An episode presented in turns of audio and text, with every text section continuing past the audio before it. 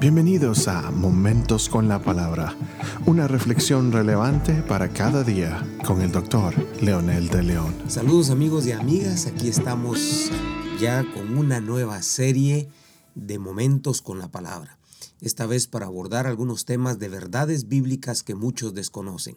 Estaremos con la temporada 7 y el primer episodio y la primera parte de estas verdades bíblicas. Hemos descubierto que muchas personas citan textos de la Biblia que están con frecuencia distantes de ser la verdad. Por ejemplo, las promesas que usan indiscriminadamente. El problema es que esas promesas no hacen ningún efecto eh, solamente conocerlas y no aceptar lo que ellas demandan. Y así un sinfín de textos que usan todos, que inclusive el mismo Satanás usó cuando tentó a Jesús en el desierto, pero que eran pasajes fuera del contexto en que se escribieron.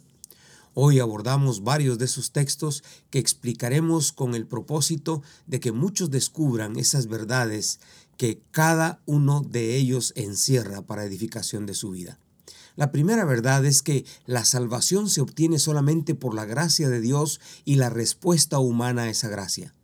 Si leemos cuidadosamente en el libro de San Juan capítulo 3 versículo 16 dice, porque de tal manera amó Dios al mundo que ha dado a su Hijo unigénito, para que todo aquel que en él cree no se pierda, mas tenga vida eterna. Dios tomó la iniciativa de amar y buscar al ser humano. Por naturaleza el ser humano está inclinado hacia el mal y por iniciativa propia no busca a Dios. Por lo que esa condición lo lleva a pecar y a rebelarse constantemente contra Dios. Dios proveyó el sacrificio perfecto o la ofrenda perfecta para lograr esta salvación. Él dio a Jesucristo su Hijo, quien vino a este mundo sin pecado, pero por amor a nosotros se hizo pecado y murió en la cruz el nombre Jesús, que significa salvar al mundo. Por lo tanto, creer en su nombre es creer en que Él es el único autorizado por el Padre para esa salvación y para adoptarnos como sus hijos. Sin esta acción, por supuesto, que solo seguiremos siendo criaturas, como diremos más adelante un momentito. Si leemos en el libro de Romanos capítulo 8 versículos 14 al 17 dice, porque todos los que son guiados por el Espíritu de Dios, los tales son hijos de Dios. Pues no habéis recibido un espíritu de esclavitud para volver otra vez al temor, sino que habéis recibido un espíritu de adopción como hijos por el cual clamamos, Abba Padre y ser adoptados hijos. Todos somos criaturas, pero hijos solamente los que tienen estas características y otras tantas que menciona la Biblia, pero que hoy nos concentraremos solamente en esta. Este pasaje dice en el versículo 14, porque todos los que son guiados por el Espíritu de Dios, los tales son hijos de Dios. La palabra clave es que son guiados. Si leemos a través de toda la Biblia, descubriremos que los guiados son los que aman, respetan, escudriñan, viven de acuerdo a las demandas del reino y a las demandas de Dios. ¡Wow!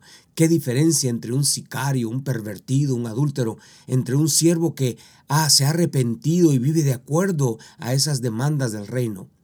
Por lo tanto, para ser hijos verdaderos se necesita responder creyendo en esa gracia, en ese sacrificio y en el amor del Padre.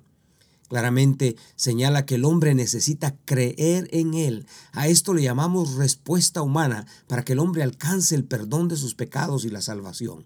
No hay tal cosa que Dios impone la salvación en unos y, y, en otros no. No hay tal cosa. La palabra no dice eso. La palabra es clara para que todo aquel que en Él crea.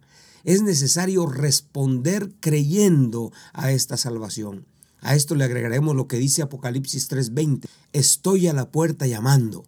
Obviamente Dios invita, pero el hombre necesita responder abriendo la puerta y dejándolo entrar a nuestro corazón. La Biblia nos garantiza que quienes recibimos por fe a Jesús en nuestra vida tenemos la vida eterna. Hay muchos otros pasajes como Juan capítulo 5 versículos 11 y 12, primera de Juan, que Dios nos ha dado vida eterna y esta vida está en su Hijo. El que tiene al Hijo tiene la vida y el que no tiene al Hijo de Dios no tiene la vida. Entonces el que tiene al Hijo tiene características que ha adoptado de ese Hijo de Dios que está en nuestra vida. La vida eterna es la relación constante que un cristiano tiene con Jesucristo. Esta relación es evidente cuando el individuo entiende mejor su papel como padre, madre, cónyuge, ciudadano y especialmente como cristiano. La vida en Cristo le da sentido a la vida humana. Obviamente entonces si rechazamos al Hijo, perdemos la vida eterna, porque solo el que tiene al Hijo tiene la vida. Muy categórico en la primera carta de Juan capítulo 5 versículo 12. Por lo tanto, estos dos elementos, la gracia de Dios y la respuesta humana, garantizan la redención del pecador y la seguridad de la vida eterna. Ore conmigo, por favor.